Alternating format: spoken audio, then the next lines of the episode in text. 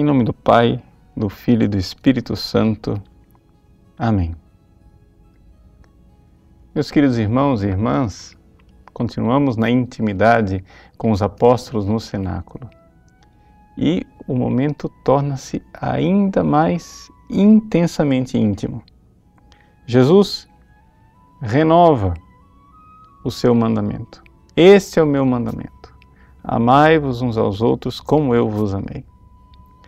Mas ele diz mais: Não vos chamo servos, chamo-vos amigos.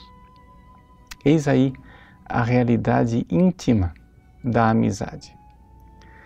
Bom, a primeira coisa que a gente tem que responder é, afinal das contas, como é que Jesus, no início do capítulo 13, chamou os discípulos de servos e agora ele chama de amigos e diz que eles não são servos. Ou seja, no início do capítulo 13, ele diz: vocês eh, me chamam de mestre e senhor e vocês devem ser servos, lavando os pés uns dos outros. Bom, duas possibilidades de resposta. A primeira é que nós temos que lembrar que no lava-pés, Judas ainda estava no cenáculo.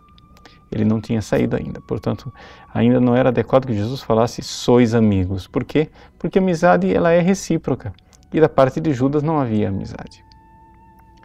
Segundo ponto, é que existem dois tipos de servidão. Existe a servidão daquele que é escravo, mas existe o serviço daquele que é filho, daquele que é amigo. E aqui Jesus mostra como é que nós somos amigos. Somos amigos dando a vida pelo amigo. É isso que ele faz. Ele deu a vida por nós. Nós agora precisamos dar a vida por Ele. Ninguém tem maior amor do que aquele que dá vida pelos seus amigos. Este é o meu mandamento.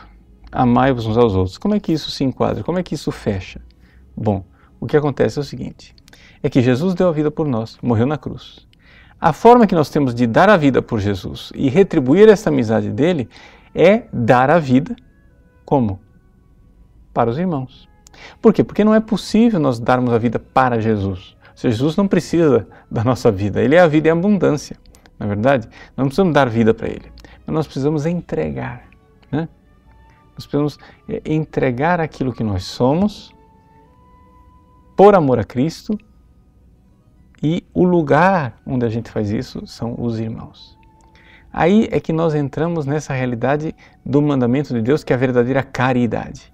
O que as pessoas não se dão conta é que quando Jesus diz o meu mandamento, amai-vos uns aos outros, a palavra que ele usa é a palavra caridade, é um amor caridade, é um amor ágape, né? agape em grego.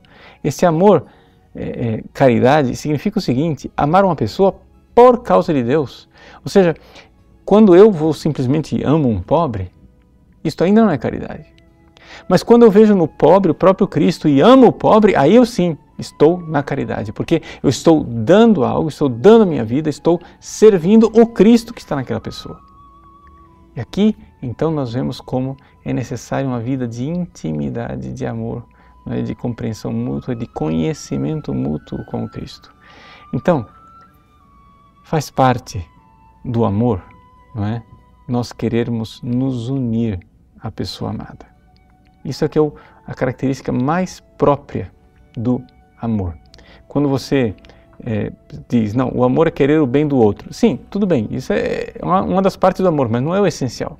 Quando você assiste um, um jogo de futebol e você quer o bem de uma das equipes, você não necessariamente ama. Mas quando você quer se unir à pessoa, você quer o bem dela e você quer se unir a ela, isso é o próprio do amor. Querer a nossa união com Cristo nesta amizade íntima. Ali está o amor. E no cenáculo, na última ceia, nós somos chamados a isto. Por isso, em cada Santa Missa que nós participamos, nós estamos ali presentes diante do Cristo que nos chama de amigos. E isto vale sobretudo para os sacerdotes. Por quê? Porque na última ceia Jesus está reunido com os apóstolos. Então, se todos os fiéis são amigos de Cristo, e é verdade, muito mais intimamente devem ser os sacerdotes, que devem corresponder com amor generoso, dando a vida pelo seu amigo. Deus abençoe você. Em nome do Pai, do Filho e do Espírito Santo. Amém.